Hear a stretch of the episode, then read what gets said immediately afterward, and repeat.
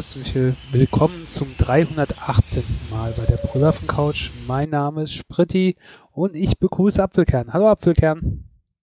Hallo und herzlich willkommen in der schlechten Pingaffen-Couch. Mir, mir wird gesagt, es ist eine Verbindung, als wäre ich in Brandenburg. Oder hört, woher weißt du das? Der NSA, ich bin noch im Dschungel. ja, das ist äh, ein, ein Throwback heute für unsere ähm, Stammhörer, die sich an alte Zeiten erinnern, wenn äh, Apfelkern mal nicht so gutes Internet hatte und wir Verzögerungen hatten oder auch Connor hatte ab und zu mal gerne so Aussetzer oder hinterherging. Das ähm, deutsche Brandenburg quasi. Naja, genau. das ist wirklich die ganz wahre Widmung dem Geiste des Podcasts. Egal wo wir sind, egal wie die Umstände sich so gestalten, wir sind da für euch. Wir halten uns ja. und euch auf dem Laufenden. Für alles, was so im Dschungel passiert. Wir machen heute eine kürzere Folge, wir sind nämlich etwas spät dran. Ähm, aber wir nehmen auf. Wir lassen uns durch nichts aufhalten. Ähm, denn äh, es wird vielleicht keine monumentale Folge, aber es wird eine Folge. Ähm, apropos monumental. Äh, ich habe hier keine Ahnung von, ich habe keine Ahnung von Bäumen. Ähm, also ich, ich kann Ahorn erkennen, mit Glück, und dann hört es schon fast wieder auf. Ähm, ich Wo kann bist du denn aufwachsen? In dieser Klimazone auch? Ich, ich, ich kenne mich nicht aus. Äh, die mit der äh, weißen Haut kenne ich auch. Das sind Birken, oder? Ja. Ja, die wow. mit der weißen Haut kenne ich auch, die Bäume. Aber ich hab hab's halt überhaupt nicht mit Pflanzen. Also nicht, dass ich sie nicht mag, aber ich habe keine Ahnung von denen. Ich weiß nicht, wie sie heißen. Ähm, auch bei Blumen und so weiter, Bäume. Alles nicht so mein Ding. Aber ich kann sie wertschätzen oder ich finde sie auch beeindruckend. Und ihr kennt das bestimmt alle mal, wenn man irgendwo mal ist, diese, diese großen Bäume. Vielleicht jetzt nicht gerade wie in den USA, in den Nationalparks oder so, diese Riesentrümmer, aber wir kennen doch alle irgendwo auf dem Land oder so, wo ähm, auf dem Acker dann auf einmal so ein riesengroßer Baum steht oder irgendwie eine große Eiche oder sonst irgendwie was oder ein Kastanienbaum im Dorf oder so. Und ähm, die Dorflinde meinst du? Ja, oder das. Ähm, Kastanie im Dschungel ist es bei Ordnung. Kommen äh, dann an der Dorfkastanie. Ja, nee, wo ich gerade dran gedacht habe, ist ähm, der, äh, deswegen Kastanienbaum in äh, Den Burg. Ähm, mitten in der Fußgängerzone ist ein Kastanienbaum auf Texel und äh, wo drumherum dann auch so Sitzflächen und äh, Restaurants und so weiter sind, Cafés. Und deswegen bin ich auf Kastanienbaum gekommen. Natürlich, wegen Texel. Ähm, ja, aber ihr kennt es ja alle mit diesen Bäumen und ähm, es gibt eine Seite, die widmet sich eben diesen monumentalen Bäumen und heißt prak praktischerweise monumentaltrees.com oder monumentale Bäume. Und ähm, da können Leute sich anmelden und dann ähm, die Bäume beschreiben, wie groß sie sind, können Bilder davon machen, äh, messen, ähm, es gibt eine interaktive Karte, wo auf der, der, Weltkarte halt die Bäume eingezeichnet sind, die äh, die Benutzer dann irgendwie angelegt haben. Und ähm, dann kannst du dann gucken, oh, wo gehe ich denn oder wo bin ich demnächst, was gibt's denn da so in der Nähe. Das fand ich ganz interessant und ähm, ich weiß nicht, ich finde es so eine nette Spielerei. Gerade wenn ich, ich gehe gern, äh, wenn ich spazieren gehe oder so, nehme ich auch immer ein Foto mit und fotografiere ganz gerne. Und so Bäume sind natürlich auch schöne Fotomotive.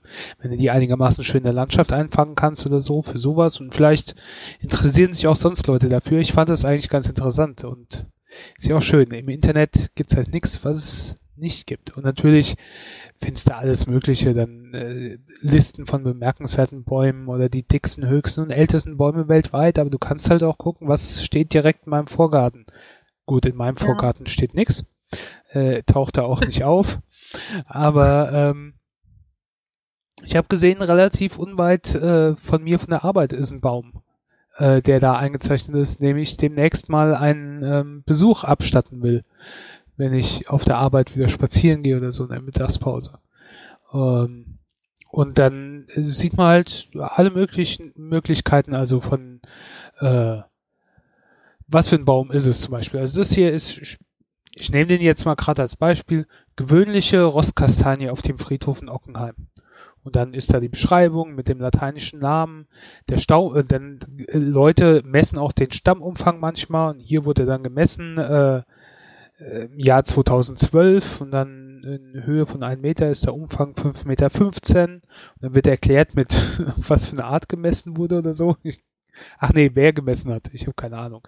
Dann äh, seine Höhe äh, beträgt ungefähr so und so viel und ähm, wann wurde er gepflanzt, in was für einem Jahr. Dieser spezielle Baum, den ich jetzt gerade meine, wurde um das Jahr 1648 plus minus 100 wow. gepflanzt. Ja, ja. minus 100. Aber selbst wenn er von 1748 ist, ne, ist schon beeindruckend.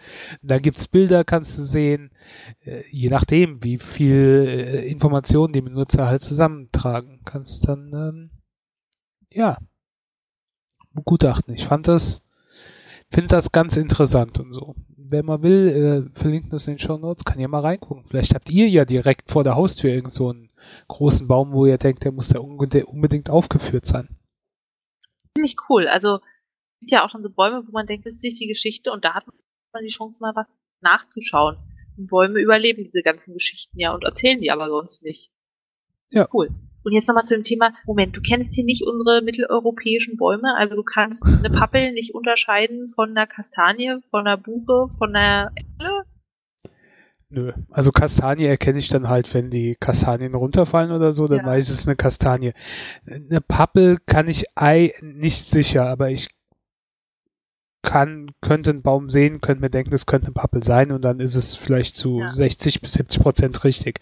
Aber ach, nee, keine Ahnung. Und hast du dich nie dafür interessiert oder konnte dir das in deinem Familienkreis keiner sagen? Ich finde es immer super spannend, weil es ist so, im Kindergarten bist du halt los und hast dir Ahornnasen gebaut. Und dann haben die dich die Bäume abgefragt und so. Und ich dachte halt, das machen alle Kinder. Und wenn du irgendwo in Afrika aufwächst, dann kennst du keine Pappel, weil da gibt's halt irgendwas anderes. Ja. Ähm, ich war, also wenn, dann habe ich nicht aufgepasst im Kindergarten oder so. Aber ich habe zumindest auch so Kastanientiere oder Männchen oder sowas gebastelt. Also das, das weiß ich noch. Und natürlich Ahornnasen aufgesetzt oder Ahorn-Dinger äh, rotieren lassen. Aber ich habe wirklich nie dafür interessiert. Ich habe niemand, also ich weiß nicht, vielleicht hätte mir es auch jemand sagen können, aber ich habe, glaube ich, auch nie gefragt. Das war einfach nicht von Interesse für mich. Der also geht kurz, mir, du hast die Baumschule geschwänzt. Ja, die Baumschule und die Blumenschule und die ja, zum Beispiel auch Vögel. Vögel habe ich auch relativ wenig Ahnung. Ich kann eine Rabe Von oder Elch. Keine Ahnung. Baumschule geschwänzt. Nee. Ja, ist, äh, keine Ahnung, hat mich nie so interessiert. Also nicht, dass ich es nicht schätzen kann, aber es interessiert mich jetzt ja. in der Regel auch nicht, was es für ein Baum ist. Ob ich das weiß oder nicht, macht wenig Unterschied für mich. Naja, also ich sehe das immer so, es gibt ja halt Wissen, kann ich davon was, kann ich davon was essen? Das finde ich ja halt immer interessant. Ich meine, es ist auch so ein Hobby von mir, kochen, einwecken. Und deshalb will ich schon wissen, ist das eine Schlehe? Toll, kann ich das einwecken? Oder ist es eine Sache, wo ich sage, darf ich nicht essen? Und da ist es halt essentiell zu wissen, was es ist. Zum Beispiel Pilze sammeln. Machst du sowas? Ist ja wie nee. Minibäume, dass es keine Pflanzen sind. Da ist mir das Risiko viel zu groß, dass ich mich dafür gucke oder sonst irgendwas. Nee, nee, nee. Bei mir gab es nee. immer so Pilze sammeln mit Eltern und Großeltern, aber jetzt ganz exotisch. Phil und Krause Glucke, so, so Butterpilze, Pilze, Steinpilze, Nee. Und Opa hat immer Schirmpilze gesammelt. Kennst du die? Das sind nee. so relativ große, super offensichtliche Pilze, wo du denkst, warum hat die Natur so einen Pilz gebaut, der auf der Wiese steht, wo den jeder gleich sehen kann? Wenn die noch zusammengefaltet sind, auf ihren großen weißen Stielen und mit so einer kleinen Kappe sieht es immer aus wie so ein Penis, der auf der Wiese steht. Und aufgeklappt sieht es halt aus wie ein großer Sonnenschirm. Weiß und Lamellen und dann in der Mitte ein Kappenspitz ist so dunkel und dann sprenkelt es so dunkelbraun so schokoladig. Und da kann man eben die Kappe braten und einfach nur so mit Salz und es ist richtig lecker. Erinnert so ein bisschen geschmacklich an Austernpilze und wird so richtig Umami, auch von der Konsistenz ein bisschen lederig, fleischig. Ich finde die total lecker. Und jetzt ist ja absolut dasselbe. Ne? Es ist noch nicht richtig kalt und es hat ordentlich geregnet. Also ich weiß nicht, wie es in Westdeutschland, äh, im Westdschungel ist, meine ich. Aber hier hat es ordentlich geregnet. Das ist so haben wir dann auch viele Pilze. Und während ich da so unterwegs war, dachte ich, das sieht doch aus wie so ein Schirmpilz, den ich früher aber mit Opa gesucht habe oder gefunden und gegessen. Also versucht im Wald zu googeln, ah nichts. In Brandenburger Wäldern gibt's kein Internet. Naja. Dann also Pilz einmal eingesackt, zu Hause gegoogelt, gedacht, ja, dann stand da, der Ring ist verschiebbar. Die haben so einen Ring, da wo quasi mal die Pilzkappe eingefaltet war, öffnet sich das und dann bleibt so ein kleiner Ring über und den konnte man wirklich liegen. Und alle anderen Merkmale haben natürlich, die variieren so ein bisschen von A nach B. Insgesamt dachte ich, das ist er. Hab mich aber noch nicht getraut, ihn zu essen. Dann bin ich zu Opa gefahren und er meinte, ja, das ist der Pilz. Ich habe ihn also gegessen. Ist jetzt irgendwie zwei Wochen geht's gut.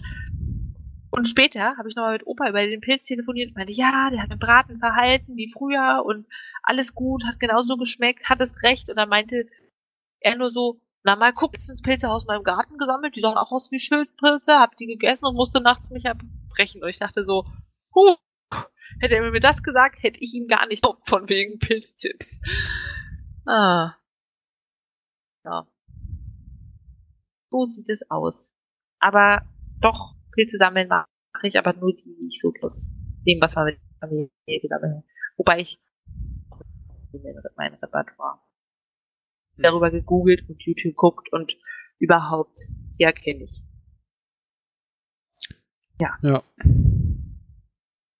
Okay. So, von monumentalen Bäumen eher kleine, mickrige Pilze. Du, ganz großen Problem. Und meine ich nicht mal Ebola, sondern geht um das Aussterben. Das Aussterben der Art, Artensiedel der Menschen. Die, hast du schon mal was von Extinct Rebellion gehört? Äh, ja. Ja habe ich mitbekommen, dass es das gibt. Und hat man da in Weidmar geredet? Die Hauptaktionen waren ja in Berlin. Nö, also ich könnte ja auch nicht, wenn ich jetzt in freier Natur ein, ein Extinction Rebellion sehe oder ein Fridays for Future, ich könnte die nicht auseinanderhalten, das könnte ich dir nicht sagen, was was ist. Hat mich schon im Kindergarten nicht Future sonderlich interessiert.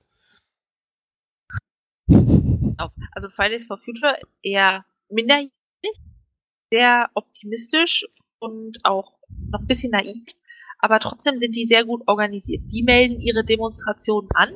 Im Gegensatz dazu ist Extinction Rebellion eher eine Gruppe von nicht mehr minderjährigen, erwachsenen Menschen, manchmal aber auch wirklich im Bereich, dass man sagt, mittleres Alter bis hin zu den Senioren, die ihre Demonstration nicht anmelden, weil die wollen ein bürgerliches Ungehorsam ja, demonstrieren, dass man eben, nee, wir sterben demnächst aus oder unser Planet stirbt aus. Es gibt keinen zweiten Planeten. Und ihr als Politiker entscheidet euch, das zu ignorieren und weiterzumachen wie vorher. Deshalb demonstrieren wir und rebellieren wir dagegen. Ja? Das eine ist mehr Demonstration, Fridays for Future, und das andere ist Rebellion. Außerdem, Fridays for Future ist immer nur freitags. Und wenn du die Schule nicht mehr schwänzt, dann machst du halt Extinction Rebellion. Manchmal gibt es aber auch so eine Schnittgruppe, dass man sagt, Fridays for Future der Schule verpassen wollen oder je nach zu Extinction Rebellion. Woher ich das weiß?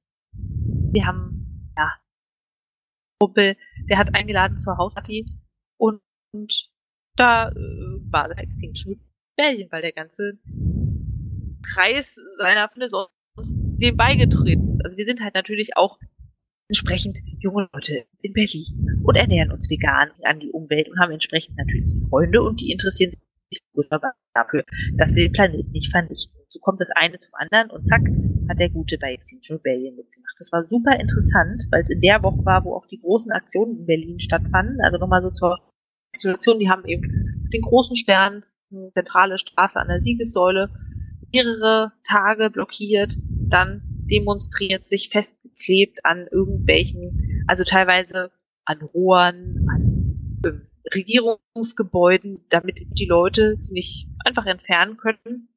Das alles machen sie friedlich. Das ist zu wissen, ist eine friedliche äh, Bürgerbewegung.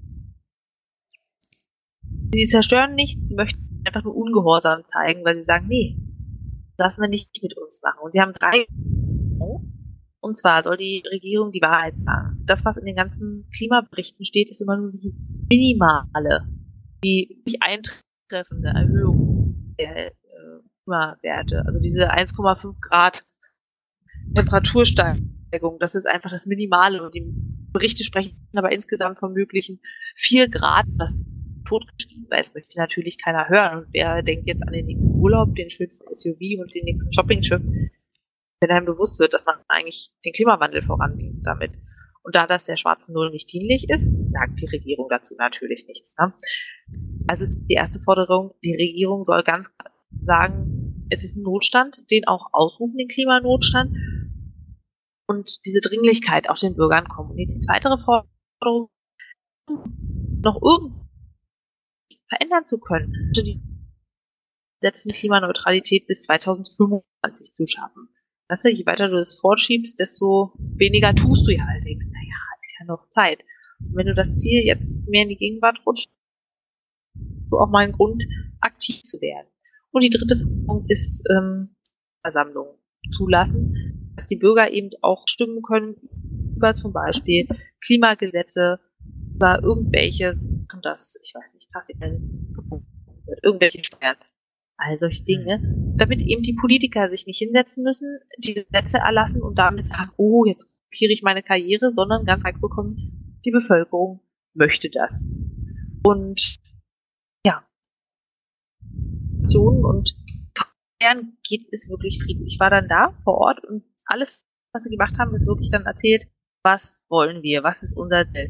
Letztendlich neben diesen drei Forderungen ist die Idee, 3,5 der Bevölkerung für sie zu mobilisieren, weil das ist die kritische Masse, wie auch immer sie die Zahl errechnet haben, mit der man dann wirklich verändern kann. Ja. Und dementsprechend sind wir am nächsten Tag Berlin oder beziehungsweise zu den Orten der Demonstration und Blockaden und das war wirklich so, die saßen auf dem Boden, es war eine bunte Mischung aus jungen Leuten, Familien Kindern, ältere Leute. Das ist auch nochmal anders als bei Fridays for Future Sprit, wenn du mal wieder in der Naturbestimmung bist. Ähm, und die haben dann wirklich dir erklärt, was machen die, warum machen die das. Und das war super offen und nett und nicht du kommst da rein und da ist Polizei, sondern es war einfach entspannt. Es gab dann Wissenschaftler, die ja, Vorträge haben, Ansagen gemacht haben, Workshops, also sowohl zum Thema, wie verhalte ich mich umweltschonend, bis hin zu, äh, wie klebe ich mich an irgendwelchen Gebäuden fest zu Demonstrationszwecken.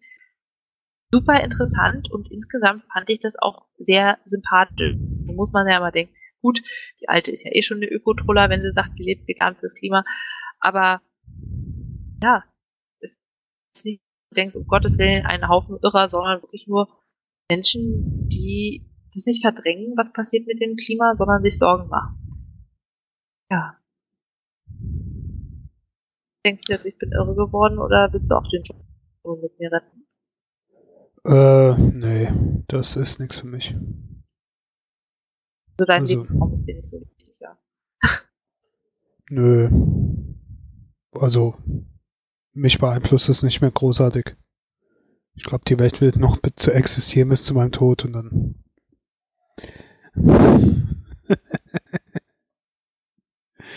Nein, mir ist die Umwelt schon wichtig. Ich finde das alles ein, äh, ich weiß nicht, ob das der richtige Weg ist. Ich traue der ganzen Sache auch nicht so, aber ich habe mich auch nicht zu sehr damit beschäftigt. Ich habe äh, versucht, bin dahinter zu stehen, wie das dann äh, äh, losging, warum und wie das, von wem das gegründet wurde und was dahinter steckt teilweise und dann halt auch natürlich merkst du auch die, die, die Kritik, die es halt dran gibt, dass es vor allen Dingen halt eine äh, weiße Bewegung nicht sonderlich äh, inklusiv ist. Dann habe ich äh, Interview gelesen, ich meine in der Taz war das, mit dem einen Typen, der die ähm, äh, Firma da gegründet hat, die dann später Extinction Rebellion gegründet hat. Ähm, und der hat dann auch so ein paar merkwürdige Aussagen gemacht, so halt nach dem Sinn, das Wichtigste ist der Umweltschutz.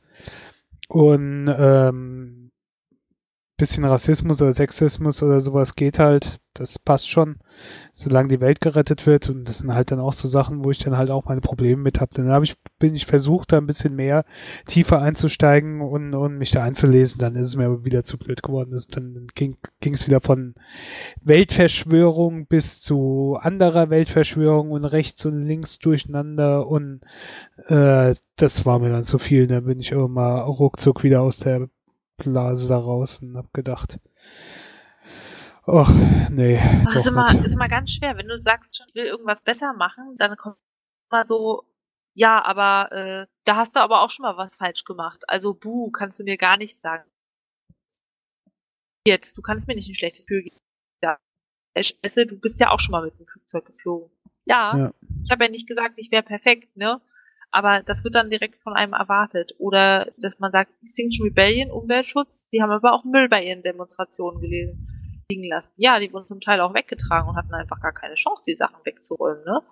Also das ist dann auch nochmal ein Unterschied. Und dann hat die Polizei natürlich das Gebiet gesperrt. Ja, man gut, das, das, das sind so. Dass man Schuld hat und raus ist. Und dann kann man dann ja, gut, das sind so billige Argumente. Das sind halt so dumme Argumente, wie sie auch gerade in der US-Politik oder so dann halt vorkommen. Also das, das ist halt Quatsch. Das ist auch, wer das ernst nimmt, den kann man halt auch nicht helfen, aber ähm, äh, dann würde ich halt schon tiefer ansteigen, aber dafür habe ich nicht die Zeit oder sonst irgendwie sowas. Ich ähm, ist, ist ich weiß nicht. Also ich müsste mich damit wahrscheinlich mehr beschäftigen, bevor ich mich da irgendwie auf sowas einlasse. Und ich weiß auch nicht, ja. ob ich mich darauf einlassen würde, weil ähm, ich weiß nicht, ob es der richtige Weg ist. Es ist ja. mit Sicherheit ein Weg. Keine Ahnung. Also auch wenn ich das jetzt total sympathisch finde, ich kann mir nicht vorstellen, mich an einem Regierungsgebäude festzukleben. Ganz ehrlich, Ach nichts. Ich meine, wie soll man dabei stricken? Ja. nee.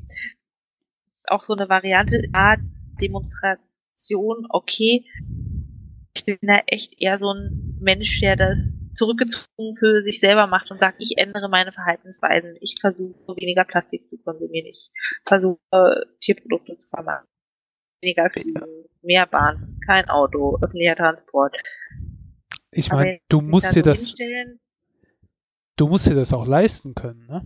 Also es ist ja, ja, schön und schön und gut äh, mit den ganzen Protesten, aber wenn ich dann sehe, wie sie, keine Ahnung, im London äh, bei der U-Bahn oder im Nahverkehr dann äh, der auf die Züge geklettert sind, die Leute nicht zur Arbeit gekommen sind, die quasi dran hindern, dass sie zu ihrer Arbeit kommen, damit machen sie sich halt auch keine äh, Sympathien. Oder auch diese Zeit zu haben, dass du halt da demonstrieren, äh, demonstrieren kannst, dass du das Risiko eingehen kannst, dass du verhaftet wirst und vielleicht dann nicht rauskommst und dann aber nicht zur Arbeit erscheinst, äh, erscheinst und deinen äh, Job verlierst. Das ist zwar schön und gut, wenn du dich so für die Umwelt einsetzt und mit Sicherheit auch wichtig, aber kannst du es dir halt erlauben? Und äh, ich kann Das habe ich auch Leute gefragt, die meinten so, ja, die haben die jetzt halt Urlaub, ne?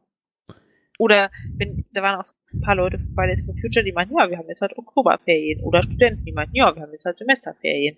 Deshalb haben die ja auch einfach einen strategisch günstigen Zeitpunkt gewählt. Weißt du, wo die Leute sagen, ja, jetzt haben wir einen Moment frei, da geht das. Ja, aber ähm, das grenzt halt dann auch die Gruppe dann schon um einiges ein oder sagen wir mal diese diese diese Interessen und holt halt nicht alle Leute ab. Ähm, also mich würden sie ja, mit sowas halt nicht abholen. Das ist mir dann das äh, Risiko nicht wert, da, äh, das einzugehen. Ich meine, natürlich, das ist ja nur Prinz, Prinzip ziviler Ungehorsam oder sonst irgendwas, aber leg halt mal, du nimmst ja halt frei für so eine Demo und dann wirst du festgenommen, kommst am nächsten Tag nicht, kannst nicht frei nehmen oder sonst was und sagst, ja, sorry, ich war noch nicht, bin noch nicht freigelassen worden oder so. Ich war noch in Urhaft oder was weiß ja. ich, wie das dann läuft. Keine Ahnung, ich habe da nicht so die Erfahrung, will sie auch nicht haben.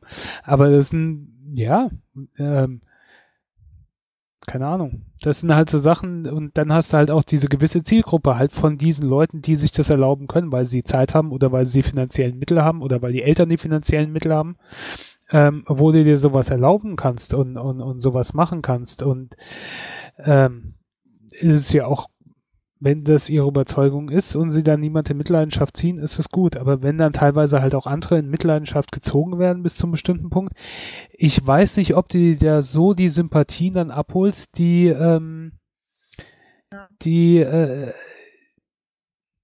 die du eigentlich für so eine Bewegung bräuchtest oder allgemein für diese Bewegung, egal ob jetzt, sagen wir, mit Bewegung meine ich jetzt eher den Schutz von unserem Planeten oder den Umweltschutz oder sowas.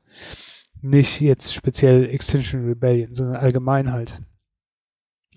Ähm, ich meine, wenn. Wie wenn, kriegst du denn Leute zu, was an sich eher unangenehm ist? Also, hey, du solltest Ja, aber äh, äh, es gab ja dann Teile, wo sie den Nahverkehr oder so.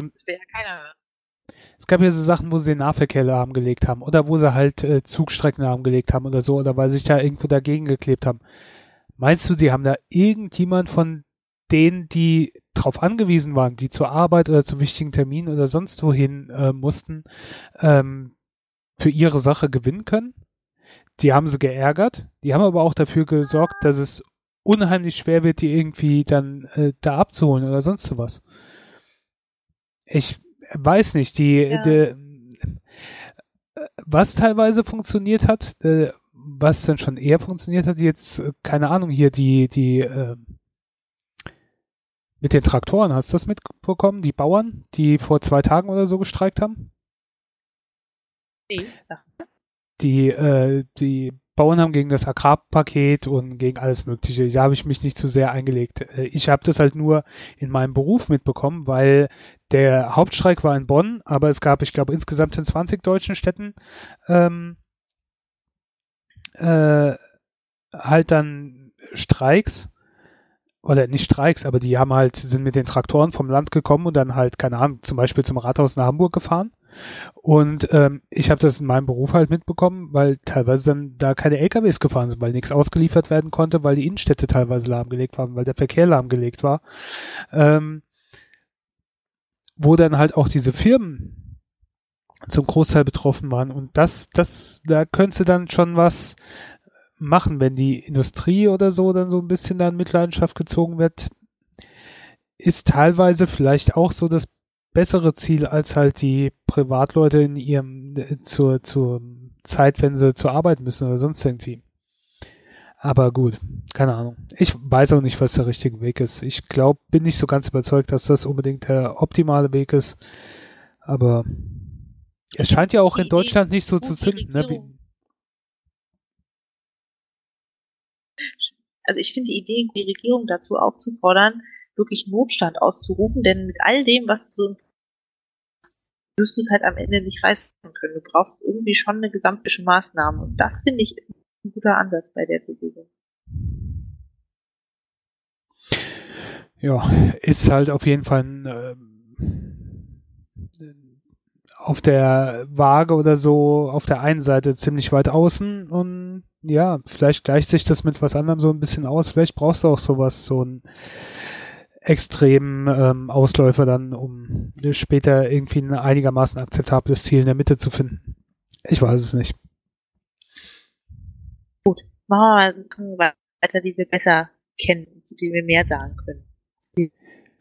Ja, ich rede heute nur über Filme, die mit A beginnen. Okay. Mit Filmen über Frauen, wo die Titel mit A sind. ähm, und beginne mit Anna. Anna ist äh, ein relativ neuer Film von Luc Besson. Ähm, bekommt von mir sechs von zehn Bananen. Das vorneweg ich mag Luc Besson, ich mag äh, Filme von Luc Besson, ähm, alles mögliche. Äh, Lucy, Colombiana, No Limit, Transporter, Fünfte Element, Nikita, Leon, Lockout. Ähm, selbst wenn sie ein bisschen trashiger oder allgemein nicht ganz so populär sind, ich mag dem seine Filme, keine Ahnung. Also auch Lucy hat ja unheimlich große, äh, äh, teilweise negative Kritiken und er ist nicht so gut angekommen. Aber ich fand trotzdem, mir hat er großen Spaß gemacht. Deswegen habe ich mich auch einigermaßen auf Anna gefreut seinen neuen Film. Ähm, und ich finde, Luc Besson hat einen Stil, zumindest bei seinen neueren Actionfilmen oder so, du einigermaßen gleich erkennst, dass er die Finger mit dem Spiel hat. Und das ist auch hier der Fall, aber Hm. Er hat mich nicht so ganz überzeugt, deswegen halt auch nur die 6 von 10 äh, Bananen. Von der Handlung ist es ähm, die Hauptperson, Anna, ähm, ist eine junge Russin, äh, Anna Polyatova, die wird äh, von den Russen als Spionin ähm, Hitfrau, als Auftragskillerin ähm, rekrutiert, dann ausgebildet und ihr Cover ist, dass sie ähm, als Model unterwegs ist, unter anderem Paris und so, und das auch nutzt, um Leute auszuschalten. Sie wird äh, von diversen Leuten gejagt, vor allen Dingen von Cillian Murphy, der versucht sie als äh, zu einer Doppelagentin zu drehen. Also er arbeitet für die Amerikaner irgendwie in Europa. Ähm, das zu der Handlung ist halt so ein bisschen Spionage, Action, Überraschung, Dreh, ich weiß nicht. Die, die Handlung ist so eine Spur verdreht. Zu sehr, also die zielt darauf ab, dich auch so ein bisschen zu verwirren, auf falsche Fährten zu locken, aber ich finde es ein bisschen teilweise zu überdreht oder zu vorhersehbar dann auch wieder. Also so, so ein bisschen über, es kommt einfach nicht so natürlich rüber. Ähm, ja, also keine Ahnung. Ich mag Luc Besson, ich mag Cillian Murphy. Ich finde auch diese, diese Anna Politova ist eigentlich keine Schauspielerin oder äh, das ist einer ihrer ersten Filme. Ich glaube, sie hat irgendeine Nebenrolle gehabt in Valerian. Und das war's. Ähm, die macht ihren Job okay. Das passt auch einigermaßen. Ich glaube, die ist normalerweise im Hauptberuf, in Anführungszeichen, als Model äh, unterwegs. Da passt es dann auch in den Film mit rein. Aber insgesamt hat nicht so gezündet. Ähm, 6 von 10. Ähm, als Model übrigens äh, ist sie auch mit äh, äh, befreundet gewesen oder zusammen auch unterwegs gewesen mit Cara Delevingne, die ja in Valerian die Hauptrolle gespielt hat. Und nicht nur da, die ist ja auch im Fernsehen aktiv, zum Beispiel in Carnival Row. Carnival Row. Apropos, ich habe da meine Empfehlung gehört in der letzten Folge der Brüllaffen Couch. Hab das genommen, weil es kam ja von unserem kompetenten Pretty. Hab mir die auf die finale Folge, deshalb müssen wir auch eine Folge unter anderem heute machen. Ähm, ja, und bin total begeistert. Also, wir haben schon gesagt, Orlando Bloom, Cara Delevingne, Charme, gute Schauspielerin, spielt in so einer Art historischem London. Super spannend, Spaß, ist auch genauso diese richtige Mischung aus, es ist Fantasy, aber es ist Drama, Liebe, Schnulz, ist aber auch ein bisschen mit dabei. Fertig passiert was, man findet schnell rein. Macht mir super Spaß im Moment. Würde ich geben, 8 von 10 Bananen. Guckt euch das auch gerne an. Und super zum Stricken. Keine Jumpscares, verliert man keine Maschen. Ja, auch immer ganz wichtig. Ja. Na, das äh, freut mich, dass äh, dir das gefallen hat. So ein bisschen so. Ja. Fan Fantasy in der realen Welt ist auch ähm, Elite Battle Angel. Ist ein Science-Fiction-Film, der basiert auf äh, einem Manga beziehungsweise Anime. Und ähm, da kenne ich mich überhaupt nicht aus. das habe ich schon mehrmals gesagt, was so japanische Kultur dann angeht. Ist nicht so mein Ding. Aber das ist wohl unglaublich beliebt. Und bis jetzt gab es ja auch noch keine großartig guten Hollywood-Verfilmungen von so Sachen. Das war jetzt ein Versuch, ähm, hauptsächlich war das die Idee von James Cameron. Der war aber zu sehr damit äh, beschäftigt, die, die äh, Space-Schlümpfe weiter zu filmen. Wer ist nie? Avatar. Die nächsten Filme.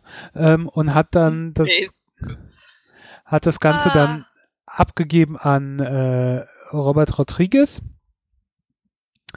der ja unter anderem ne, mit äh, Tarantino zusammengearbeitet hat, der bei äh, Hudson City gemacht, ähm, Machete und so weiter und so fort.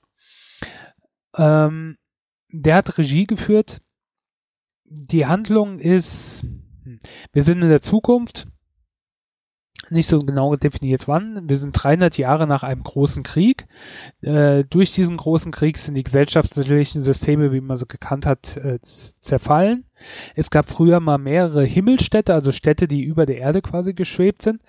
Ähm, jetzt gibt es aber nur noch eine. und darunter liegt Iron City. Es ist so die, die Müllkippe dann von, von dieser Himmelsstadt.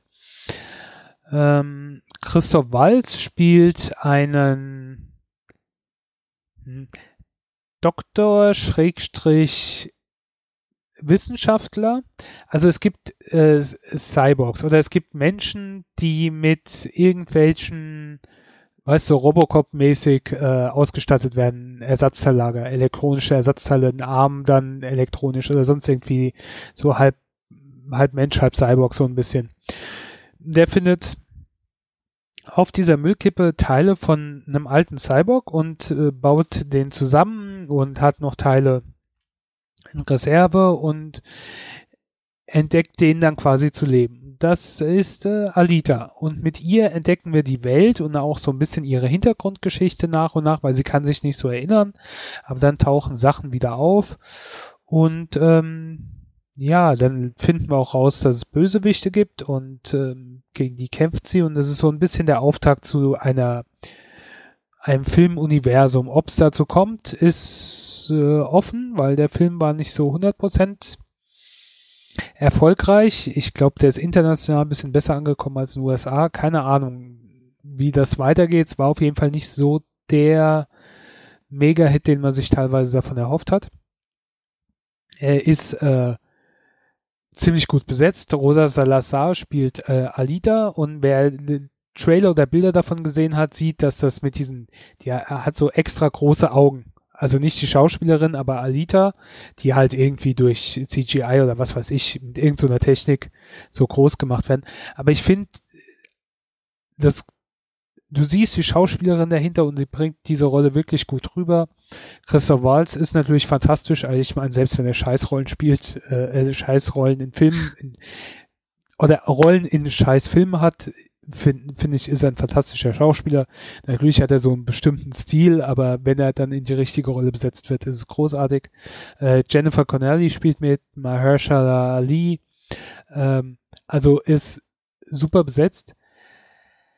Insgesamt ist er so ein bisschen durchwachsen. Ähm, der hat, hat Potenzial zu mehr, aber er macht halt nicht alles draus. Es ist auch so ein bisschen, hm. also er hat mir Spaß gemacht. Ich, also ich gebe ihm nur sechs von zehn, wie dem anderen auch, aber ich habe das Potenzial gesehen und er hat mir Spaß gemacht, nur man sieht halt auch, was möglich gewesen wäre oder was man sich noch hofft. Insgesamt würde ich mir schon wünschen, dass ähm, das irgendwie sich so weit rentiert hat, dass sie noch eine Fortsetzung machen, dass sie die Geschichte weitererzählen, weil es ist halt der Auftakt zu einer Geschichte. Und ja. Ähm, ich verstehe, warum es nicht der große Kassenschlager geworden ist, aber ich würde mir wünschen irgendwie, dass es weitergeht. Aber äh, das vorneweg, äh, weil ihr wisst, dass ich ja selbst Wert auf so Sachen lege, selbst wenn es jetzt nicht weitergeht, wenn es keinen zweiten Teil gibt oder so, zum einen könntet ihr theoretisch ja die Mangas oder Anime oder so da weiter gucken und wüsstet, wie es weitergeht.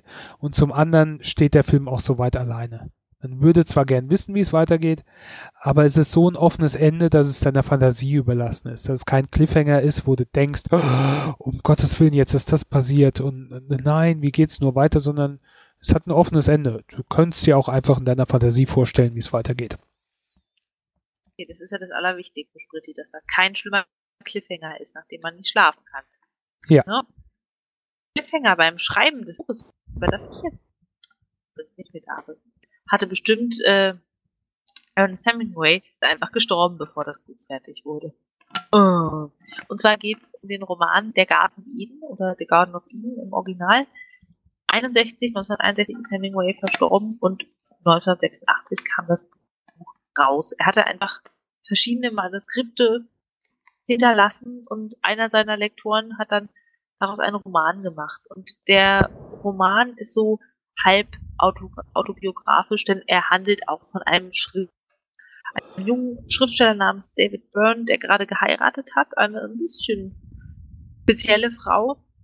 Und die sind jetzt gerade in Flitterwochen an der Côte d'Azur und ja, lassen sich halt früh auf, schreibt und er ist gut dabei und den restlichen Tag verspringen sie mit Schwimmen und Essen und und all den schönen Dingen, die man so machen kann. Und Ed wird seine Frau Catherine da spezieller. Also sie sehen sich relativ ähnlich. Jetzt werden sie ganz braun im Urlaub, sehen sich da ähnlich, werden manchmal für Bruder und Schwester gehalten.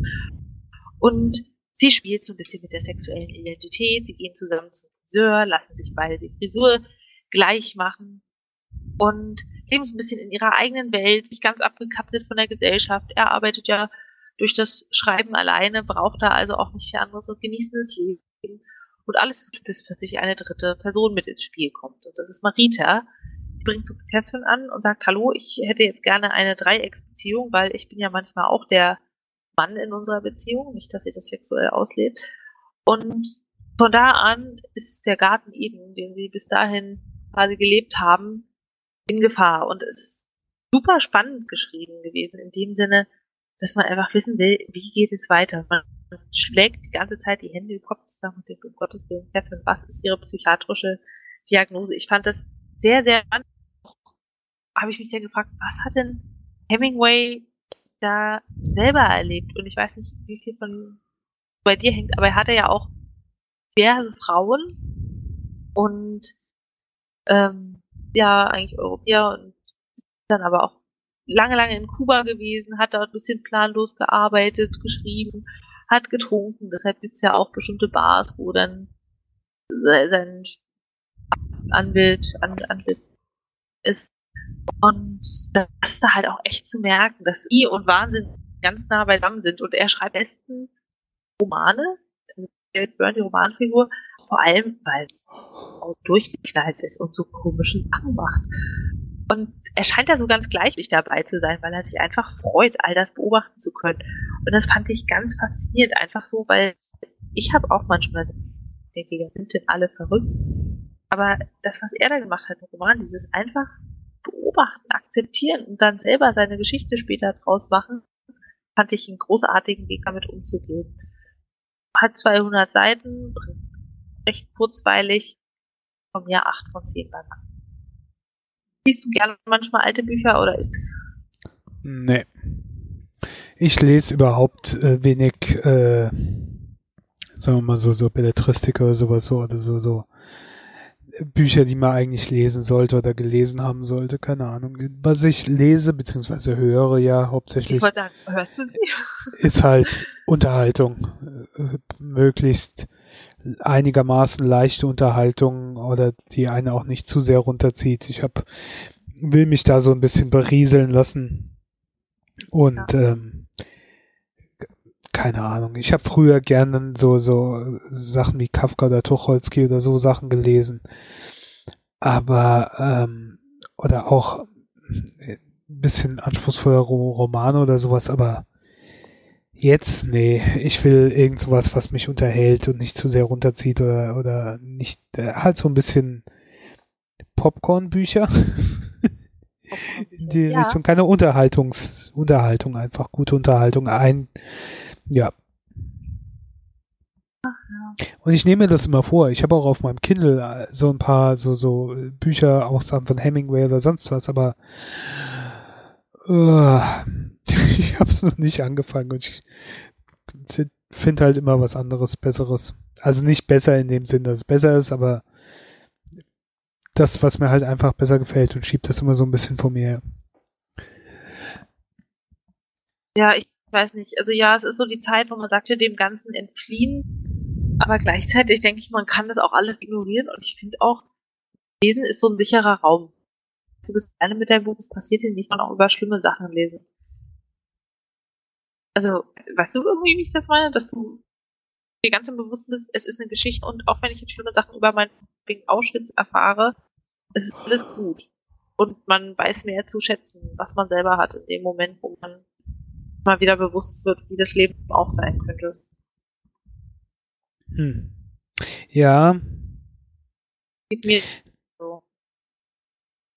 Ja, ich weiß, was du meinst. Ich sage, ich denke auch, wenn ich so Sachen lese oder so, mich halt dazu durchgerungen habe und so. Und dann bin ich auch durchaus positiv dabei oder bleibe auch dran oder so oder oder äh, nimmt mich mit, aber diese, diese Überwindung dann zu denken, ja, jetzt, jetzt liest oder hörst oder sonst halt mal sowas, das äh, fällt mir dann meistens sehr schwer.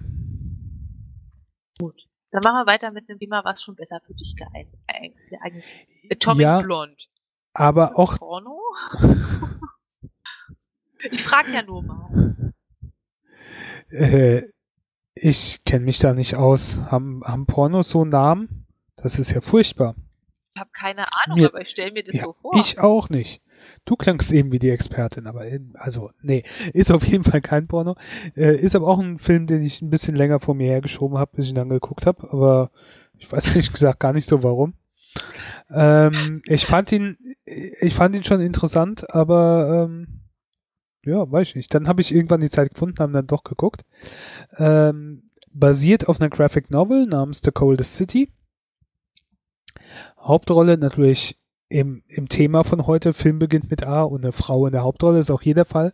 Shirley Theron äh, spielt eine MI6-Agentin, die kurz vor dem Fall der Mauer nach Berlin geschickt wird, um den Mord an einem Kollegen zu untersuchen, einem anderen Spion, und soll im Zuge dessen auch einen Doppelagenten äh, enttarnen, der den Kollegen wahrscheinlich verraten oder umgebracht hat. Und ähm, außerdem geistert durch Berlin auch eine Liste von Doppelagenten, ähm, die ein zum Überlaufen bereitender Stasi-Spion oder Stasi-Mitarbeiter ähm, hat.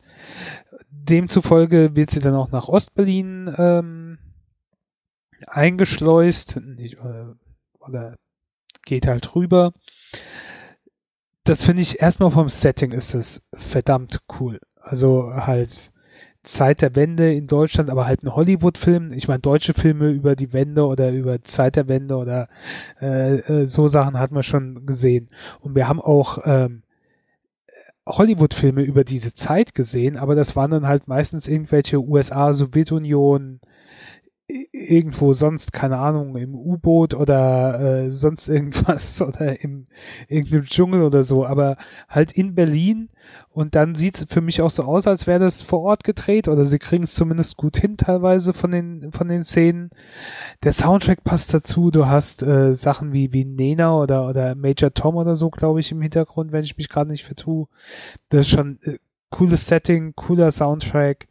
Ähm, vor allen Dingen auch halt ein einigermaßen ungewohntes Setting. Ist super besetzt. Charlize Theron äh, natürlich in der Hauptrolle, die mag ich eigentlich sehr. Dann James McAvoy spielt mit, finde ich einen fantastischen Schauspieler. John Goodman spielt mit. Ähm, Til Schweiger. Keine Sorge, nur eine kleine Nebenrolle, aber ja. Ähm, so, so, als äh, Jumpscare kommt er kurz rein ja. Es spielt halt, äh, spielt auch eine Rolle drin. Ähm, ja. Äh, hat halt so typische ähm, Spionagefilm-Thematik.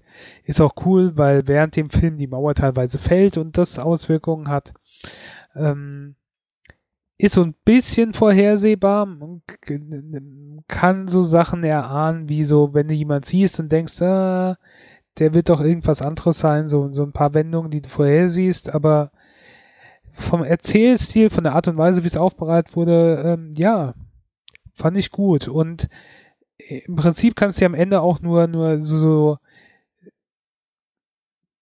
es gibt halt so Sachen, da, wie auch bei Spionagefilmen wie bei Anna, wo, über den ich als erstes gesprochen habe, wo du dir sicher sein kannst, dass du dir nicht sicher sein kannst. Weißt du, du siehst Sachen und kannst dir eigentlich ziemlich sicher sein, dass das wahrscheinlich nicht stimmt oder zumindest irgend noch was dahinter steckt. Ähm, ja, und da, da, kannst du dir zumindest sicher sein. Ja, ähm, sieben von zehn Bananen. Ja. Äh, sehenswert. Also kann man durchaus reingucken, allein schon für das Setting. Ähm, schöner, netter, kleiner Film.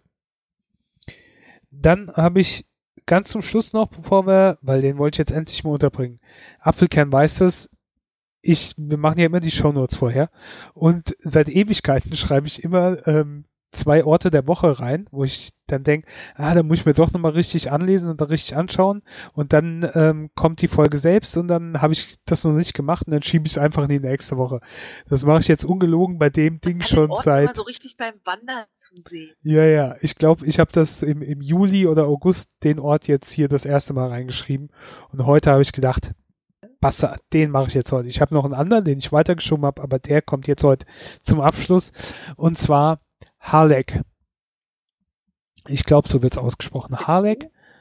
Ähm, Halleck liegt äh, in Quinnet im Nordwesten von Wales. Am, äh, an der Cardigan Bay, im Rand des Snowdonia Nationalparks. Ähm, also an der Küste, an der walisischen Küste im Norden von Wales. Und ähm, ist eine kleine Stadt, hat äh, rund 1500 Einwohner, also nicht wirklich sehr groß. Äh, hat eine Highlight, das ist ein, ein Schloss, ähm, das Halleck Castle. Äh, wurde von Edward I., nachdem er Wales erobert hat, ähm, gebaut. Gehört jetzt zum Weltkulturerbe der UNESCO. Und ähm, die Stadt entstand eigentlich nachdem diese Burg errichtet wurde. Also es war nicht umgekehrt, sondern die Burg wurde zuerst errichtet und dann im Schutz dieser Burg hat man dann eine Stadt da angelegt.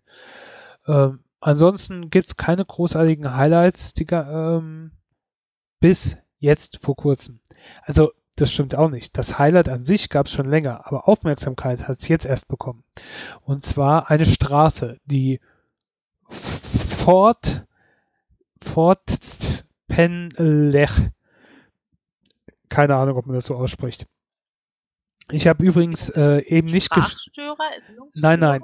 Ich, ich habe nicht gestottert, sondern ähm, Ford wird nicht wie das Auto geschrieben, also wird schon wie das Auto geschrieben, aber mit 2F und 2D und, und Lech oder Leck hinten wird mit LL ECH geschrieben.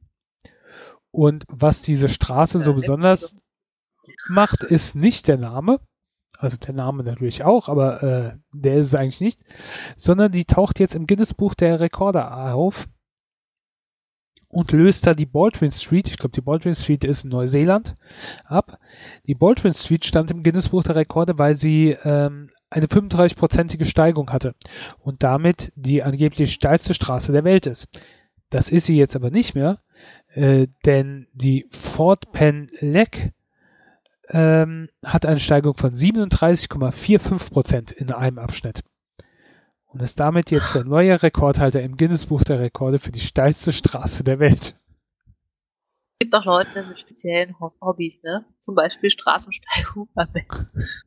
ja gut, das ist, äh, du findest, äh, äh, wenn du danach, wenn du googelst nach Fort Penlech, findest du was weiß ich, wie viele Artikel in allen möglichen Zeitungen, wo halt diese kurze Meldung auftaucht, dass das jetzt die steilste Straße der Welt ist.